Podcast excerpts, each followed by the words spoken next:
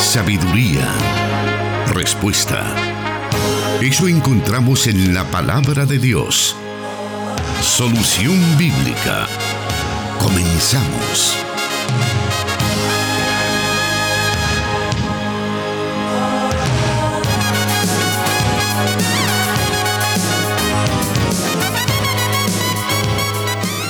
Muy buenas tardes, le damos la bienvenida al programa Solución Bíblica. En esta tarde de martes estamos en vivo desde Plenitud Radio 98.1 FM, transmitiendo a través de 100.5 FM Restauración para todo El Salvador. También en la zona occidental 1450 AM en la ciudad de San Miguel. Y también en Guatemala estamos enviando un cordial saludo a nuestros hermanos que siempre están pendientes de nosotros a través de la emisora Cielo FM, para que juntos podamos escuchar cada una de las preguntas que a veces nosotros tenemos, no nos atrevemos a hacer, pero otras personas las han hecho llegar a nuestra cabina de radio y así el pastor Jonathan Medrano puede también estar dando respuesta a cada una de esas preguntas. Y por cierto, ya está con nosotros nuestro hermano el pastor Jonathan Medrano, a quien le damos la bienvenida. Gracias hermano Miguel Trejo, un saludo especial desde los estudios de Plenitud Radio para toda la audiencia de Corporación Cristiana de Radio y Televisión que han estado pendientes eh, de la llegada de esta hora, a las 5 de la tarde del día martes, para escuchar una emisión más de su programa Solución Bíblica. Nuestro deseo es poder aprender juntos cada día más acerca de la palabra de Dios.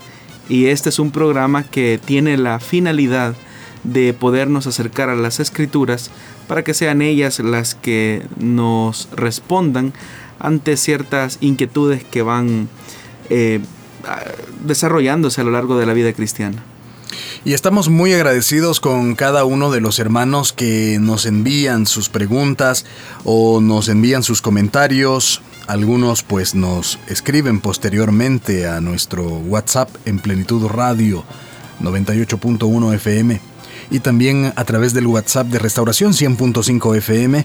Ellos nos envían sus saludos, sus comentarios, sus preguntas. Todos esos son bienvenidos a este programa que, como ya lo hemos dicho, es la idea de que juntos podamos aprender de la palabra de Dios a través de las preguntas que usted como oyente tiene para nosotros.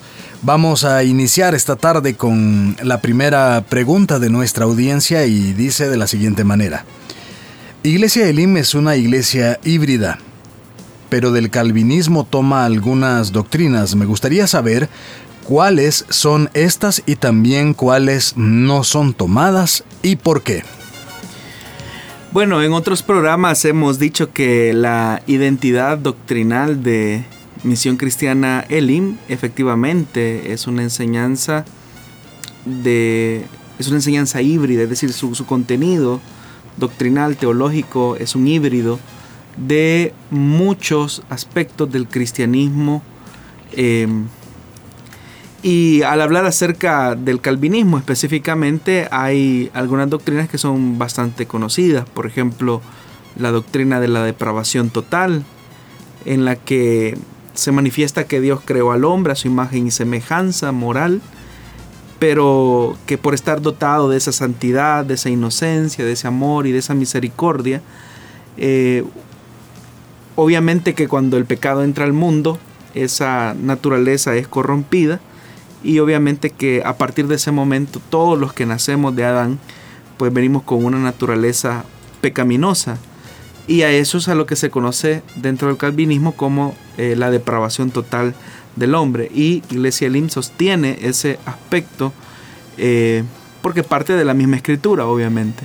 Otra de las doctrinas que sostiene Iglesia Elim es con respecto a la elección incondicional. Y entendemos que es el acto soberano de Dios por medio del cual escoge para sí mismo a ciertas personas eh, del género humano eh, siempre en el ejercicio de lo que se conoce como la predestinación, que es la voluntad perfecta de Dios sobre la cual se llevan a cabo las cosas eh, tal como Él las ha predestinado o las ha determinado de antemano. También como iglesia nosotros creemos en la expiación limitada y nosotros comprendemos que de la misma manera en que Dios ha destinado a los escogidos para salvación, también ha ordenado todos los medios para que ese propósito de salvación se cumpla. Entendemos como iglesia, como misión, como denominación, que Cristo murió para dar cumplimiento al decreto de elección, el cual tiene relación a un número definido de personas, a los que Él ha predestinado, a los que Él ha escogido y a nadie más. De tal manera que entendemos que esa expiación que Cristo ofreció en el Calvario es limitada. Y limita no la eficacia, sino la extensión del sacrificio de Cristo. También dentro de los puntos conocidos así como puntos del calvinismo, sostenemos también el tema de la gracia, irresistible o llamamiento eficaz que eh, y sobre esta base nosotros entendemos que cuando llega el tiempo en que Dios ha de salvar a los que Él previamente ha predestinado, los llama eficazmente por su palabra y por la acción del Espíritu Santo para darles la vida y la salvación. Entendemos también que dentro de esta gracia irresistible, debido a que el hombre está en una condición de muerte espiritual, Dios le da al escogido la fe salvadora eh, para que ellos no se pierdan, sino que acepten el mensaje del Evangelio y obviamente lleguen a ese momento de arrepentimiento. También nosotros creemos en la seguridad eterna de la salvación. Y entendemos que aquellos que han sido elegidos por Dios, eh, definitivamente hemos recibido eficazmente la obra de Dios completamente, de tal manera que la salvación que Cristo alcanzó en la cruz del Calvario es una salvación real que no depende de las circunstancias ni de las condiciones humanas y por lo tanto es eternamente inalterable. He mencionado los cinco aspectos que se conocen como cinco puntos del calvinismo que son parte de la enseñanza bíblica de Misión Cristiana Elim. Ahora, el oyente pregunta cuáles son aquellas doctrinas del calvinismo que no forman parte de la enseñanza de, la misión. Realmente cuando eh, se compiló las enseñanzas, las doctrinas básicas de la misión, eh, como lo hemos mencionado, ha sido un aspecto eh, de recolección de enseñanzas bíblicas, pero obviamente que estas no tienen una línea confesional en el sentido de que nos, llamemos a nosotros mismos calvinistas, porque no es cierto. Por eso es que el oyente hace, menciona bien, ¿verdad? Cuando asegura lo que ya hemos dicho en otras ocasiones, que Iglesia Lin es un híbrido de enseñanza del cristianismo. Ahora, ¿cuáles son esas doctrinas que no entraron dentro de las enseñanzas eh, bíblicas, no solamente enseñanzas del calvinismo, sino que enseñanzas de la escritura, como el tema de la, mayor, de la mayordomía, el cristiano y la política, el cristiano y la cultura, fueron parte de algunas de las enseñanzas que no forman parte de el manual de doctrinas básicas o de la confesión eh, doctrinal de la misión. No porque estas enseñanzas no sean bíblicas, sino porque a criterio del pastor fundador, el hermano Sergio Solórzano, estas no fueron eh, admitidas dentro de, esa, de ese manual, aunque cabe mencionar que fue el pastor Mario Vega el que compiló las enseñanzas y las sistematizó. Pero cuando este manual de doctrinas eh, salió eh, como una identidad de la misión, parte de esas enseñanzas no fueron eh, incluidas, es decir, el pastor fundador tuvo una selección de aquellas que eh, iban a formar parte de la identidad doctrinal de la misión que se conserva hasta el día de ahora. Es decir, ahora pues que han pasado ya varios años que eh, ese manual se vio la luz, por decirlo así, y definió la identidad teológica y doctrinal de la misión, esas doctrinas se conservan, se conservan tal y como el pastor fundador las determinó y las seleccionó. Pero esas doctrinas que no entraron, eh, pues obviamente más fue por un tema de preferencia del pastor fundador, pero son de las que no, no ingresaron como parte de las enseñanzas básicas de la, de la misión. Ahora bien, desde el libro de los Hechos y a lo largo de la historia del cristianismo, las iglesias hacían asambleas llamadas concilios para definir una postura doctrinal y teológica al respecto. Considera saludable que la iglesia revise su doctrina de tiempo en tiempo para acercarse lo más posible a las enseñanzas bíblicas? Efectivamente, hermano, desde el libro de los Hechos de los Apóstoles nosotros encontramos que la iglesia se pregunta acerca de ciertas verdades de la fe. Y eso lo encontramos desde el libro de los Hechos en lo que nosotros llamamos popularmente el concilio de Jerusalén. Y en la medida en que la iglesia iba avanzando en la historia y en el tiempo, hubo otras preguntas, existieron otras interrogantes en las que la iglesia tuvo que reflexionar. Y eso pues obviamente pasó por un debate que se fue sometido a las verdades fundamentales de la fe cristiana. Concilios como por ejemplo el de Nicea, donde se define eh, claramente la posición que la iglesia cristiana ha de tener en relación a cómo se entiende o cómo se comprende la naturaleza de Dios. Eh, concilios donde se menciona también, como el concilio de Calcedonia, donde también se van definiendo los aspectos de cómo entender la obra, la persona y la acción del Espíritu Santo. Eh, son parte de, las, de los debates que la iglesia eh, fue teniendo a lo largo del tiempo. Esas fueron enseñanzas que hasta hoy han quedado fijadas propiamente como la identidad del cristianismo universal. Y a partir de esas verdades es que hay ciertos matices que de denominación en denominación varían un poco, pero no se alejan del aspecto medular o central de la enseñanza cristiana o del cristianismo universal.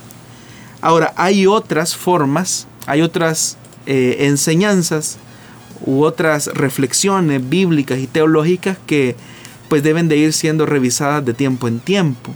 No porque la Biblia cambie, sino porque la realidad a la que la iglesia se ve sometida eh, obliga a que su praxis cristiana, su praxis eclesiológica, eh, se vaya contextualizando en el tiempo. Por ejemplo, cómo el cristianismo eh, se ve frente a los desafíos de lo que se entiende como una auténtica salvación cristiana. Nosotros entendemos claramente que la salvación es recibida por gracia, solo por poner un ejemplo.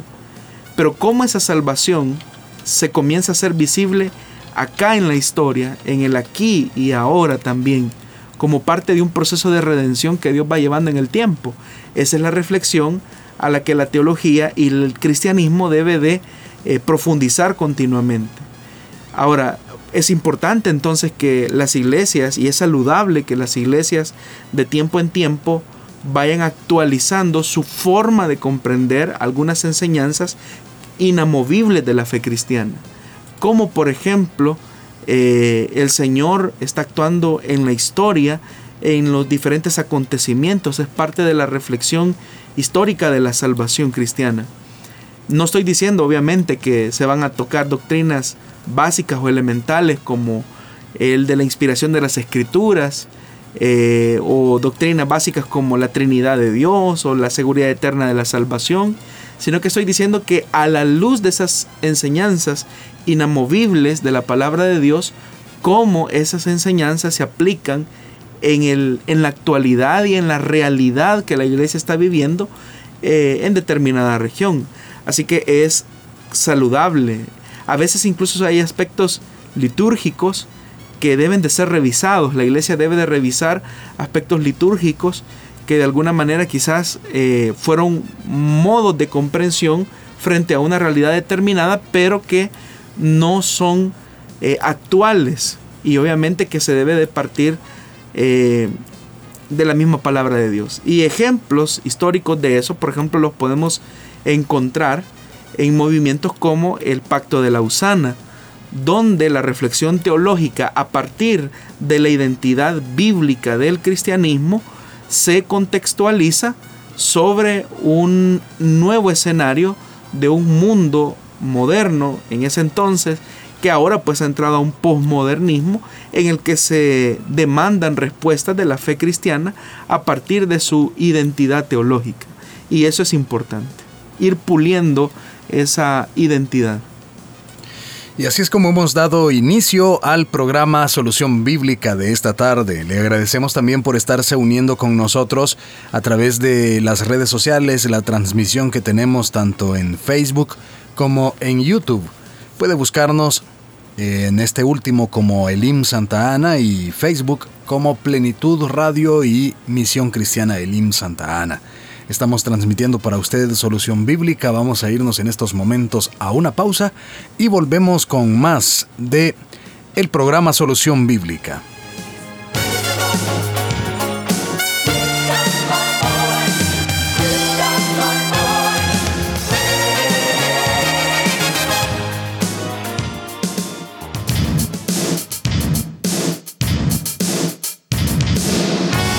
Escríbenos tus preguntas al número de WhatsApp de Plenitud Radio 503 7848 5605 y número de WhatsApp de Restauración 503 78 56 94 96.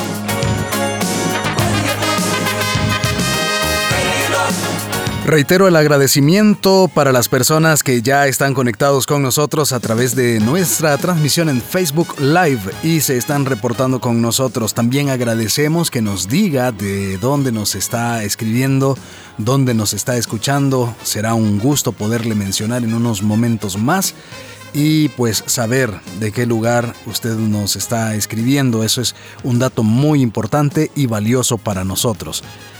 Le invitamos entonces para que siga en estos momentos con solución bíblica, ya que iremos rápidamente a la pregunta número 2, la cual nos dice así.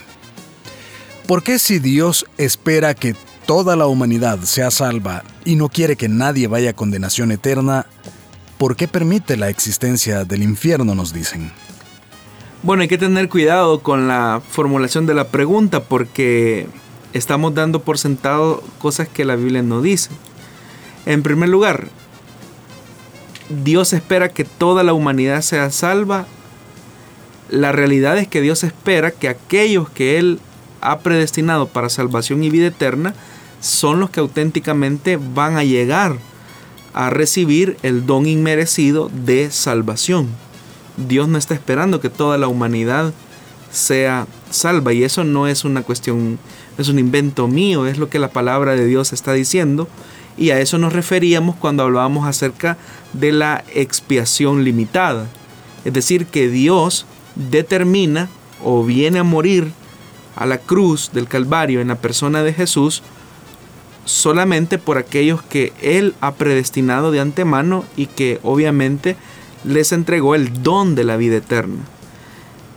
Dios no desea que nadie perezca de los que Él ha predestinado y de los que Él sabe de antemano eh, recibirán por gracia el don de la salvación. Ahora, la existencia del infierno es la expresión del deseo y la voluntad humana de querer vivir alejado de Dios. Aquellos que no han recibido, que no han sido escogidos o predestinados para salvación y vida eterna, no están exentos de la responsabilidad de rechazar el mensaje del Evangelio y de rechazar eh, el plan perfecto de salvación de Dios. Son ellos los que por voluntad propia, no por libre albedrío, sino que por voluntad propia rechazan el mensaje de Dios. Y la extensión de su decisión se traduce en la eternidad de la realidad del infierno. Entonces, Dios es un Dios que efectivamente desea que todos aquellos que Él ha escogido eh, tengan vida eterna y que ninguno de los que Él ha escogido vayan a condenación eterna. A eso es a lo que se refirió el Señor Jesús en el Evangelio de Juan. que de todos los que el Padre le había dado, ninguno de ellos se va a perder. Eso fue lo que Jesús dijo en el Evangelio de Juan. Cuando orando al Padre, él dijo que de todos los que le había entregado, ninguno se perdió, excepto, dice Jesús, el hijo de perdición. Y a esta pregunta también vamos a añadirle la pregunta de otro oyente que dice, Dios podría eliminar el infierno y si es así, ¿por qué no lo hace? Bueno, la pregunta de si podría o no podría eh, es, es un contrasentido porque Dios todo lo puede, es un Dios todopoderoso. Pero debemos de tener en, en, cuenta que Dios es un ser perfecto y santo. De hecho que no hay otra cualidad en la Biblia en la que se exprese con tanto énfasis que el tema de su santidad, de su verdad y de su rectitud. Entonces, siendo que su naturaleza es santa y es perfecta, los valores que rigen las decisiones y las acciones de Dios en la historia humana van en esa dirección y encaminadas a esa coherencia de su naturaleza. Si Dios eliminara la realidad del infierno, estaría eh, prácticamente renunciando a uno de sus atributos eh, más preciados, que es el de su santidad. La santidad de Dios expresa precisamente eh, esa naturaleza, lo que es Dios en esencia. Es un Dios santo, santo, santo. Pero la realidad del infierno expresa eh, la naturaleza de aquellos hombres que deciden permanecer y vivir en su situación de pecado. Y no hay naturaleza que vaya más en abierta oposición en contra de ese Dios santo que el pecado mismo. De tal manera que la realidad del infierno es también la expresión de la pecaminosidad del hombre. Entonces, Dios, siendo un Dios justo, un Dios santo, un Dios perfecto, sabe que todas las acciones que los hombres cometemos deben de tener su consecuencia. Uno de los atributos de ese Dios es su justicia. Si Dios decidiese anular la realidad del infierno, estaría atropellando uno de sus principios más fundamentales, que es el de la justicia. De tal manera que Dios decide darle a cada quien lo que merece. Y la condenación eterna es la consecuencia eh, de la vida de desobediencia y de una condición pecaminosa del hombre en la que se decide por un rechazo continuo de la acción salvadora y acción soberana de Dios. Así que esa es la razón por la que Dios no puede contradecir lo que Él mismo ha establecido. Permítanos una muy breve pausa. Vamos a regresar con más preguntas y también con algunos de los comentarios y saludos que nos están haciendo a través de Facebook y WhatsApp. Puede aprovechar esta pausa para seguirnos escribiendo y con mucho gusto nosotros estaremos mencionando su comentario o su mensaje que nos envía al programa Solución Bíblica.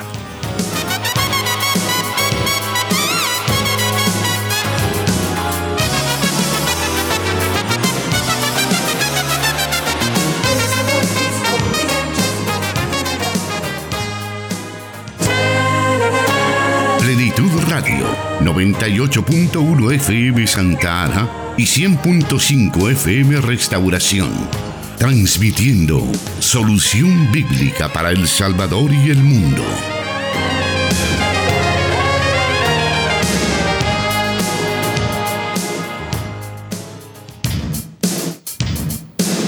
Vamos a revisar en estos momentos algunos de los comentarios que tenemos para el programa a través de Facebook. José López nos dice Dios les bendiga hermanos, soy el hermano José y les escucho en Soyapango. Almita Cortés nos escribe, Dios les bendiga hermanos Pastor Jonathan y Miguel Trejo, muy agradecida con nuestro Padre por otra oportunidad más para seguir aprendiendo de su palabra. Saludos de Santa Tecla. Jeremías Serrano Navarrete también nos está escribiendo y nos pregunta qué significa la mujer y el dragón del Apocalipsis. Dios le bendiga. Hemos tomado nota de su pregunta, hermano, y en su momento se le dará respuesta. René Ayala nos escribe diciéndonos, bendiciones hermanos, siempre en sintonía de este bonito programa desde Los Ángeles, California. Mi pregunta es la siguiente, ¿por qué para la religión católica Pedro fue el sucesor de Cristo y digan que a él se le dio las llaves del reino como autoridad en la tierra? Hemos tomado nota de su pregunta y en su momento también tendrá la respuesta. Esmeralda Amaya nos dice muchas bendiciones. Les escuchamos de La Unión en Anamoros. Gracias hermana por estarnos escuchando. Un saludo muy especial para usted. Ana Ruth Celaya nos escribe y nos dice buenas tardes hermanos, Dios les bendiga. Lista para edificar mi vida espiritual. Bendiciones. Ruth de, Espíndola les saluda. Eh, nos dice también Floridalma Figueroa, muchas bendiciones hermano, un saludo desde Santa Rita, Chalatenango. Gracias por estarnos escuchando en Chalatenango, hermana. Adonai Asensio nos escribe y nos dice bendiciones. Los saludo en Cristo desde Quesaltepeque. Leiva Majano nos dice, saludos hermanos, les saluda el hermano Leiva, hermano Pedro y hermana Irma de Vázquez, de camino de San Miguel. Ellos están viajando entonces hacia la ciudad de San Miguel y están acompañándose de la señal de la 100.5 FM Restauración. Gracias por estarnos sintonizando en ese, en ese viaje. Jeremías Serrano Navarrete nos pregunta, eh, nuevamente, Manuel Portillo nos dice, hola hermanos, que el Señor le bendiga. Les saludo desde la colonia San Luis en San Salvador. ¿Y qué hay que decir de las personas que nacieron enfermos mental? Eh, ¿Cómo se van a salvar si no tienen razón para reaccionar? Nos hace esa pregunta y pues no sé si tiene algún comentario al respecto, pastor, o lo dejamos para un próximo programa. Bueno, hay mucho que decir acerca de eso. Las personas tienen eh, bastantes mitos acerca de las personas que tienen algún tipo de discapacidad mental. Pero la dejamos para un siguiente programa. Muy bien, para poder ampliar con todo gusto esa pregunta. Vladimir Santeliz nos dice, bendiciones hermanos, un cordial saludo a la distancia desde Misión Cristiana Elim de Virginia, filial de Maryland. Gloria Cáceres nos dice bendiciones o Dios les bendiga a su vida, Pastor Jonathan Medrano desde Los Ángeles, California. His Holman nos dice, no me respondieron, si Jehová es el mismo Padre al que ora Jesús, bendiciones. Bueno, vamos a revisar entonces eh, si tenemos ya esa pregunta por ahí, a lo mejor en un próximo programa eh, tendrá usted su respuesta. Reina Francisca Torres nos dice, me gusta sus programas, Dios los bendiga, desde Santa Tecla. Bendiciones, lindo programa, nos dice la hermana Dora de Trejo. Gloria Cáceres, excelente. Gracias hermanos entonces por estarnos saludando, por estarnos enviando también sus mensajes. Vamos a revisar por acá en el WhatsApp de Plenitud Radio también nuestro hermano Carlos Vidal en San José, California, nos dice saludos hermanos, siempre en sintonía, Dios les bendiga. Gracias hermano por ser un fiel oyente de este programa, siempre aprendiendo juntos de la palabra de Dios. Eh, también en el, WhatsApp de restauración tenemos algunos comentarios y preguntas que nos han hecho. Uno de ellos dice, Dios les bendiga, tengo una pregunta. Cuando el Apocalipsis menciona los dos olivos, ¿se refiere a Alías y Enoch o podría ser Elías y Moisés? Bueno, ahí vamos a tomar nota de su pregunta. Y también otra que nos dice acerca de pueden los cristianos hacer un culto en la vela, funeral, a pesar que ni la familia ni la persona que falleció sean creyentes. Vamos a tomar nota de la pregunta y la vamos a, a trasladar al pastor en una futura ocasión. Saludamos también a Manuel Martínez que nos ha escrito haciéndonos también su pregunta con respecto a la NBI. Nos saludan también y nos dicen Dios les bendiga, hermanos, siempre los escucho de Lancaster, Pensilvania. Esas respuestas son sin duda conforme a la palabra de Dios, nos dice la hermana Claudia. Un saludo entonces a nuestros hermanos que están escuchándonos dentro y fuera del Salvador, siempre aprendiendo de la palabra de Dios. Vamos a irnos a la siguiente eh, parte del programa Y quisiéramos acá, pues digo yo, hacer una advertencia para que si sus hijos eh, están por ahí cerca, usted pueda pues tener eh, cuidado pues, de explicarles porque son de, de contenido sexual. Son temas sexuales los que se van a tratar en estos momentos para que usted pueda tener ese, ese cuidado de poder eh, tener una buena interpretación, ya que pues son temas que también son importantes que los dilucidemos a la luz de la palabra de Dios. Así que vamos a irnos entonces a esta que sería en todo caso la cuarta pregunta de esta tarde y nos dice la él o la oyente de la siguiente manera. Cuando se tiene una relación sexual, sería correcto hacerlo diferente de cómo se conoce una relación sexual. A lo que me refiero es si es pecado hacerlo de diferentes maneras, es pecado hacer posiciones en la relación sexual, nos dice él o la oyente, pastor. Bueno, la intimidad sexual en el matrimonio deben de expresar amor, unidad, complementariedad, conexión y obviamente que lleva implícito el tema de la procreación si la pareja así lo determina, como parte de los regalos, por decirlo de alguna manera, que Dios otorga al matrimonio. Ahora, las discusiones sobre el sexo entre esposo y esposa encuentran su base en la enseñanza de la Biblia sobre el sexo. Las escrituras pueden no prescribir o prohibir comportamientos sexuales específicos en el matrimonio, pero sí enseñan la importancia del sexo como un acto de servicio y amor. De hecho que en realidad hay un pasaje de cómo debe de ser ejercida la intimidad sexual eh, conyugal. Y ese se encuentra pues en la primera carta a los Corintios capítulo 7 versículo del 3 al 5. La palabra de Dios dice que el marido cumpla su deber para con su mujer e igualmente la mujer lo cumpla con el marido. La mujer no tiene autoridad sobre su cuerpo sino el marido, y asimismo el marido no tiene autoridad sobre su cuerpo sino la mujer. No se priven el uno del otro, excepto de común acuerdo y por cierto tiempo, para dedicarse a la oración. Vuelvan después a juntarse a fin de que Satanás no los tiente por causa de falta de dominio propio.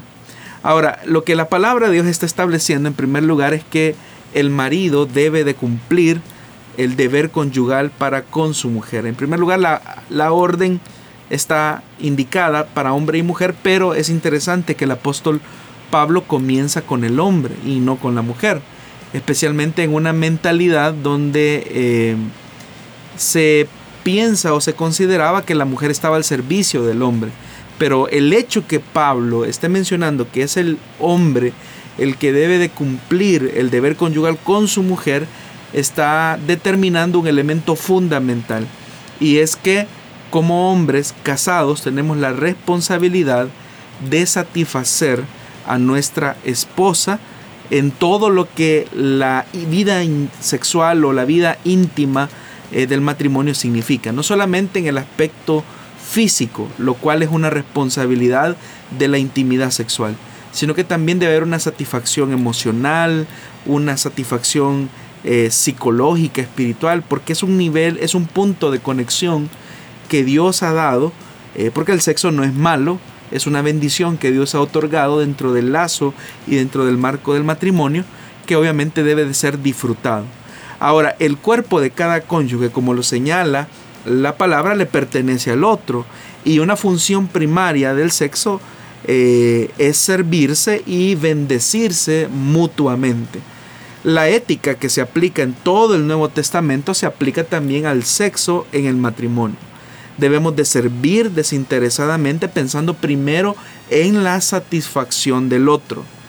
Entonces, comenzando, siendo que el apóstol Pablo está diciendo que el marido debe de cumplir el deber conyugal con su esposa, debe también de entender que el hombre no debe de buscar primeramente su propia satisfacción, sino que buscar la satisfacción sexual, emocional, espiritual de su esposa. Eso es lo primero. Pero para servirnos unos a otros debemos entendernos. En lugar de sentirnos avergonzados, las parejas deberían de hablar sobre su intimidad sexual regularmente. Y aquí hay tres aspectos que quiero mencionar que son importantes, que quisiera hacerlos en forma de pregunta. La primera pregunta, que es un aspecto que todo matrimonio debe de considerar, y es qué es preferible en el matrimonio. Debemos de entender que estamos construidos y conectados de manera diferente. Los cónyuges deben de aprender continuamente uno del otro. A menos que hablen sobre su cuerpo, que se siente bien y que no, qué comportamientos son emocionantes y cuáles son incómodos o incluso dolorosos, su cónyuge no lo sabrá. Así que es importante que la pareja establezca eh, por mutuo consentimiento, como la palabra de Dios lo enseña, sobre las preferencias en los aspectos de la forma en que es ejercitada la eh, relación sexual o la intimidad sexual o el deber conyugal, como también la palabra de Dios lo enseña. Entonces, eh, la creatividad, la espontaneidad, los detalles, el cariño, el sentimiento, el amor, el afecto, eh, la abnegación son elementos que deben de estar presentes al momento que el esposo y la esposa eh, se conectan físicamente. No es posible eh, solamente ver el sexo en el matrimonio como el mecanismo en el cual yo me voy a desahogar físicamente y luego no me interesa si mi cónyuge se ha satisfecho, se ha sentido satisfecho eh, si sus necesidades físicas han sido satisfechas y yo me ignoro. Es triste encontrar eh, a muchas esposas que manifiestan que nunca han experimentado eh, un orgasmo con su esposo debido a que el esposo siempre busca su autosatisfacción. Es decir, si él alcanzó su nivel de placer, no le interesa si la esposa lo tuvo o no. Y ahí es donde es importante el diálogo entre el esposo y la esposa. Es decir, llegar al punto de la sinceridad de decir, eh, te has sentido complacida, sientes que eh, fue gratificante la forma, la condición en la que ha ocurrido esto. Y es una plática que los matrimonios deben de tener con cierta regularidad. Deben de ser conversaciones francas sobre la frecuencia, sobre lo que se debe de hacer dentro eh, de la relación sexual, porque la comunicación honesta minimiza los errores relacionales. Eh, comprender, por ejemplo, los factores estresantes que nuestros cónyuges están experimentando en el hogar, en el trabajo, incluso físicamente, nos ayuda a navegar eh, sobre nuestros deseos y discernir cómo servir en situaciones específicas. Si bien la escritura no aborda cada acto sexual específico en el hecho matrimonial sí prescribe un marco de cómo ejercitar nuestra sexualidad. Mientras hablamos con nuestro cónyuge, eh, hay que considerar sus deseos a la luz de las siguientes preguntas. Por ejemplo, ¿se sentirá amado y apreciado mi cónyuge a través de esta actividad física específica? ¿Promoverá nuestra expresión sexual una sensación de comodidad y seguridad en este vulnerable acto de amor, porque hay cosas que yo puedo hacer que quizás a mi cónyuge la hagan sentir incómoda. Mejorará este comportamiento la alegría y el florecimiento de mi cónyuge, es decir, se sentirá satisfecho al hacer determinado tipo de cosas. Son parte entonces de las pláticas sinceras y honestas que deben de tener las parejas. Un segundo aspecto que se debe de tener es que es problemático. Es decir, las parejas también deben de discutir cómo su sexualidad se ha visto afectada por el tema de la caída, es decir, por el tema del pecado mismo. A veces las personas manifiestan un nivel de vergüenza hacia tocar algunos temas sexuales. Sin embargo, nosotros tenemos que entender que probablemente nuestro cónyuge venga con una herida eh, producida por alguien. Hay esposas, por ejemplo, que se sienten incómodas eh, al momento de ir a tener intimidad con su esposo porque hay un trauma eh, psicológico, emocional, como producto o a raíz de una de un abuso sexual o peor aún de, un, de una violación. Y eso definitivamente va a repercutir de manera negativa en el momento en el que se desee eh, tener intimidad sexual, pero son cosas que se deben de hablar. Entonces, si hay algún problema eh, que debe de ser tocado, debe haber franqueza en decir, yo me siento incómodo o me siento incómoda porque tengo esta herida. Tú no lo sabías, pero eh, realmente cuando yo tenía 10 años enfrenté este proceso tan traumático y por eso es que me lastima, siento temor al momento de que tú y yo eh, vamos a tener intimidad, pero debe de haber honestidad.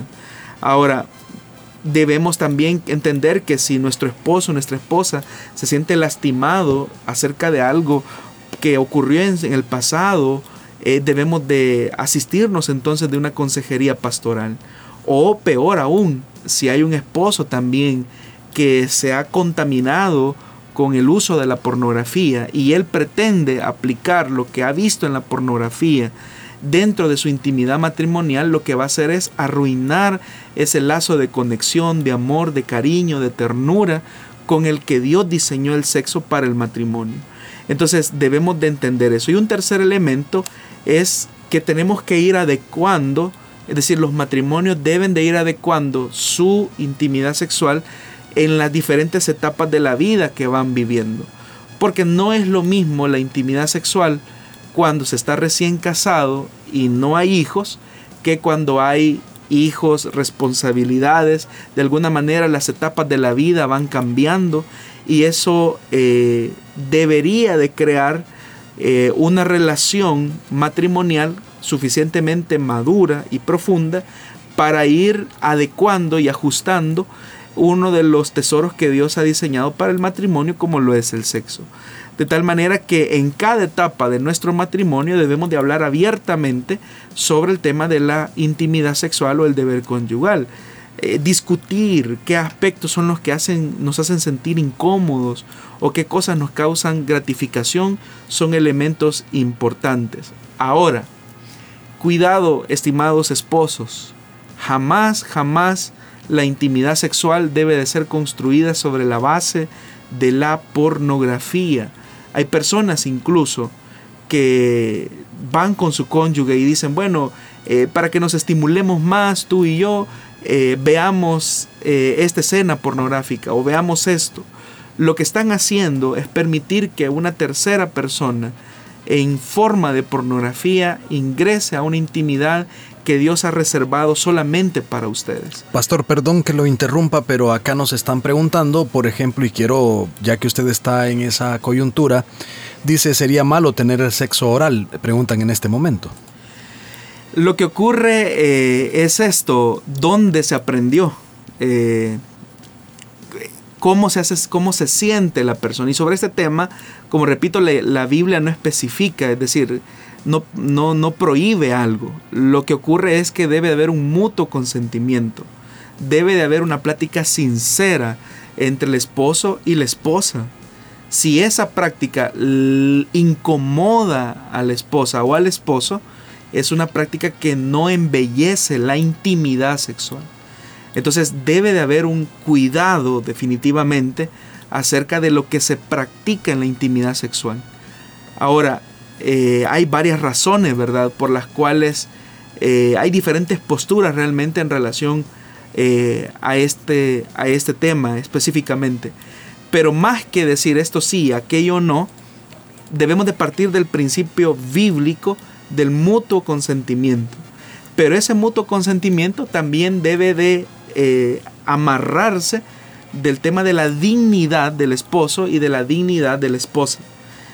Si, la, si hay una práctica sexual que lo que hace es denigrar o hacer sentir incómodo o incómoda a la persona, es algo que la, eh, la pareja debe de dejar, debe de renunciar inmediatamente. Lo que no significa que no se puede embellecer el acto sexual eh, con creatividad, con romanticismo, con detalle y con ternura. Muy bien, vamos a hacer una pausa en estos momentos y luego continuamos con otras preguntas siempre en el mismo rubro. Le invitamos para que siga con nosotros en el programa Solución Bíblica.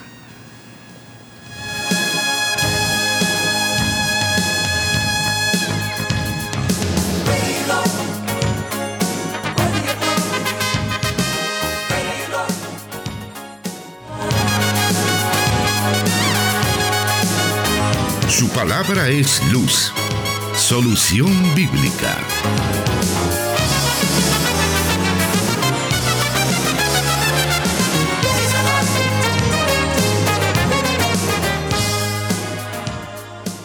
Saludamos también a nuestra hermana Daisy García Funes que nos dice, hermanos Jonathan Medrano y Miguel Trejo, un saludo desde Tonacatepeque. Tarde, pero quiero seguir aprendiendo de nuestro Señor. El Señor siga llenando de sabiduría, hermanos. Lo bueno que lo puedo ver desde después para oír desde el inicio. Gracias, hermana, y bienvenida al programa. Continuamos entonces y como mencioné anteriormente, pues le invitamos a tener discreción a los temas que en estos momentos se están tratando, ya que son de carácter sexual. Vamos a la siguiente pregunta que dice de la siguiente manera. Nos dice el o la oyente. ¿Es pecado la esterilización o planificación? Bueno, el tema de la anticoncepción, particularmente la que no es por medio de métodos naturales, es de cierta controversia entre los cristianos. Parte de la razón es que al estudiar la escritura no encontramos ningún texto que haga alusión directa a este tema. Hay grupos que se oponen abiertamente a cualquier método anticonceptivo. Otros solo apoyan los métodos naturales. Hay quienes incluso que están a favor de todos los métodos siempre y cuando no sean abortivos. Y también existen quienes tienen una posición totalmente abierta a cualquier método. Pero en lo que todos los cristianos debemos estar de acuerdo es que los hijos son una bendición del Señor y son parte del llamado matrimonial y es nuestra responsabilidad instruirlos y criarlos en el camino del Señor. A la vez que entendemos que la bendición de ser padres incluye múltiples responsabilidades, algunas de ellas como la responsabilidad espiritual, la responsabilidad emocional, responsabilidad social, responsabilidad financiera, educativa, física, eh, son por todas estas razones y por todas estas responsabilidades que los matrimonios deben de llegar a un mutuo acuerdo en cuanto al número de hijos que desean tener frente a las responsabilidades que conlleva la paternidad. Tomando en cuenta, obviamente, el hecho que una de las bendiciones del matrimonio es el disfrute de la sexualidad y frente a ello se debe planificar eh, obviamente la cantidad de hijos que se desea tener. De tal manera que planificar eh, la cantidad de hijos que se va a tener es parte de la responsabilidad cristiana. Nosotros no podemos decir yo voy a tener todos los hijos que Dios me quiera dar, pues eso sería una irresponsabilidad absoluta, salvo pues que usted tenga la capacidad física, financiera, de tiempo, eh, emocional para tener los hijos que Dios le quiera dar, como algunos irresponsablemente dicen. Entonces, tomar una postura y tomar la determinación dentro del matrimonio de limitar la cantidad de hijos debe de partir del amor y de la ética cristiana. Porque si una pareja solamente pueden darle, eh, dedicarle tiempo de calidad, pueden darle, ofrecerle una calidad de vida a un solo hijo, ¿para qué traer dos hijos eh, a un mundo y hacerlo venir y no darles las condiciones necesarias para que este hijo o hija tenga un crecimiento saludable. Es decir, que si una pareja llega a la conclusión y dicen, bueno, eh, nosotros solamente podríamos eh, sostener a un hijo y a él le podríamos dedicar un tiempo necesario de calidad, podemos tratar la manera con mucho esfuerzo de darle una buena educación, así que lo mejor será quedarnos con un hijo. Si esa decisión se toma por mutuo acuerdo, por mutuo consentimiento eh, por la pareja, eso es una actitud responsable y una actitud de amor. Porque eh, llenarse de hijos, como decimos popularmente, puede traer eh, consigo el dolor y el sufrimiento de esos niños y de esas niñas. Hay personas que definitivamente no son responsables en el don de la maternidad y de la paternidad y de manera irresponsable traen hijos al mundo a vivir un mundo, eh, a un mundo de, de pobreza, de mucha limitación, de maltrato, de abuso. Y es ahí donde creo que no hacemos bien. Así es que cuando un matrimonio se pone de acuerdo para limitar y establecer un número específico de, las, de los hijos o hijas que desean tener, no hay nada pecaminoso eh, en contra de eso. Mm, al contrario, Dios nos ha dejado como mayordomo de la creación.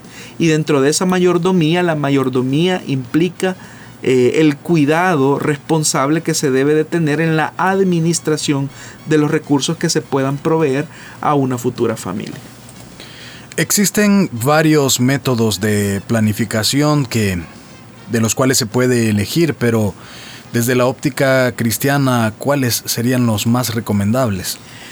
Bueno, debemos de entender que la planificación familiar, como ya lo dijimos, es importante de todo matrimonio. Y el tema, de hecho, debe ser tratado en toda consejería prematrimonial, donde ambos cónyuges deben estar de acuerdo en este punto. Ahora, en cuanto a los métodos de planificación o métodos anticonceptivos, debemos mencionar que existen métodos de barrera, métodos naturales, métodos hormonales, y de utilizar algún método anticonceptivo este debe respetar la vida desde la concepción. Así que a la par de la consejería prematrimonial, donde se aborda el tema de la planificación, también es importante que la pareja eh, sea asistida por un profesional de la salud y particularmente que sea cristiano, porque será el médico también el que va a sugerir qué método de planificación o método anticonceptivo recomienda a la pareja eh, y que cumpla eh, el respeto de la vida desde, desde la misma concepción. Y bueno, siempre relacionado a esta pregunta, otro oyente nos dice, ¿hay algún, de, ¿hay algún nivel de impotencia sexual si decido esterilizarme? Normalmente quien hace esta pregunta supongo que es un hombre. Ahora, Quiero decir que una vasectomía bloquea el transporte de espermatozoides en el conducto deferente y evita que el líquido seminal contenga espermatozoides. Ahora, esta operación no afecta a ninguna otra función física. De hecho, que el paciente va a continuar produciendo espermatozoides que van a ser absorbidos por el cuerpo eh, y el semen. Pero estas dos sustancias no entrarán en contacto entre sí. Ahora, la impotencia se produce por el estrechamiento de los vasos sanguíneos de la entrada eh, del órgano viril, lo que impide que la sangre eh, llene adecuadamente el cuerpo cavernoso. Ahora, los estudios científicos han demostrado que prácticamente no hay diferencia en el porcentaje de hombres que padecen impotencia entre los que se han sometido a una vasectomía eh, y los demás. Ahora, Siendo así, más es un mito eh, eso que si un hombre se esteriliza, pues va a sufrir de disfunción o de impotencia sexual. Es todo lo, opuesto. Parece arrojar los estudios científicos que es todo lo opuesto. No hay eh, ninguna afectación en el hombre. Y bueno, tenemos siempre eh, bajo el mismo, el mismo tema otra pregunta de nuestra audiencia y dice así. La pornografía es infidelidad. ¿Qué debo hacer si mi esposo la consume con frecuencia ya que llevamos juntos siete años y no lo deja? Ya no sé qué pensar ni qué hacer. Es muy doloroso para una esposa y también para un esposo darse cuenta que su cónyuge le es infiel a través del el consumo de pornografía. Primero tenemos que partir de la verdad que el consumo de pornografía eh, en el matrimonio es un adulterio. Jesús dijo que cualquier persona, cualquier hombre que codicia a una mujer en su corazón, que la ve y la codicia en su corazón, ya adulteró con ella. Y para una esposa es muy doloroso darse cuenta que su esposo consume pornografía. Ahora, es, la esposa tiene que tener conciencia que la adicción a la pornografía no la adquirió en el matrimonio, sino que el problema del consumo de pornografía seguramente viene desde antes del matrimonio. Y a eso es a lo que nos referimos cuando decimos que hay muchos jóvenes que piensan, y es un mito, que van a solucionar su problema de pornografía o de consumo de pornografía cuando lleguen al matrimonio, o su problema de masturbación cuando lleguen al matrimonio. Eso no es cierto, ese es un mito. Lo que se debe de hacer es entrar en un proceso de consejería donde el muchacho o la señorita eh, se deshabitúen por completo y sustituyan ese hábito de consumir pornografía porque el consumo de pornografía antes del matrimonio y en el matrimonio es una bomba atómica que arruina la relación desde sus raíces. ¿Por qué razón? Porque aparte que conlleva el elemento del adulterio al que Jesús eh, explicó e hicimos referencia hace algún momento, el problema es que la pornografía daña de manera tan significativa la intimidad, no solo porque se está traicionando la confianza del cónyuge, sino porque hay muchas cosas que se ven en la pornografía que normalmente el que las consume las desea practicar, las desea llevar al ejercicio en la intimidad con su esposa o su esposo. Entonces, ¿qué hacer si su esposo, hermana, es un creyente, es cristiano, ha nacido de nuevo? Usted debe de confrontarle. Usted debe de confrontarle y decirle que es una conducta que desagrada a Dios, que no honra el pacto de fidelidad y que obviamente eh, está limitando la intimidad sexual al mero hecho de consumir eh, pornografía, por lo tanto usted se siente lastimada y herida. Debe de hacérselo saber. Igualmente, aun si su esposo fuera un inconverso, usted debe de hacerle entender a, a él que la está lastimando, la está hiriendo, está rompiendo ese pacto de fidelidad y obviamente que necesita entonces de una transformación que solamente el Espíritu Santo puede hacer en su vida. Estamos llegando al final del programa Solución Bíblica, la, emisión correspondiente a este día martes, recordándole que si usted desea volver a escuchar este programa o los programas anteriores, puede también buscarnos en las plataformas de Spotify y SoundCloud. Ahí búsquenos como Solución Bíblica y le aparecerá el listado de todos los programas hasta la fecha para que usted vuelva a escucharlos. Angélica de los Ángeles eh, Angélica de los Reyes nos dice, gracias por su transmisión, bendiciones para ustedes y su ministerio acá desde California, una información para educar a las parejas, nos dice. En cuanto, bueno, René Ayala nos dice, en cuanto al aborto, ¿qué posición toma la iglesia ante una persona que haya sido abusada sexualmente y haya un embarazo a causa de eso?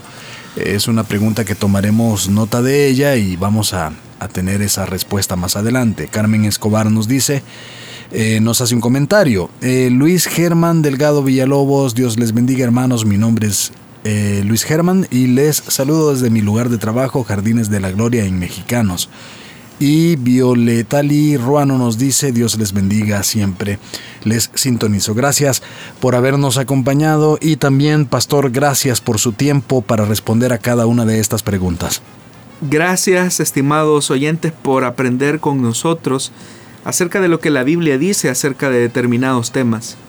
Es importante que nosotros tengamos una mente eh, receptiva para escuchar la voz de Dios en aquellas áreas donde seguramente algún, alguna parte de nosotros está flaqueando y permitir que Dios a través de su palabra nos instruya. Eso es lo más fundamental. Todo cristiano debe de partir de la escritura y no de su experiencia personal. Muchísimas gracias, estimados oyentes, por haber estado pendientes también de este programa en esta oportunidad, pendiente entonces de nuestra transmisión.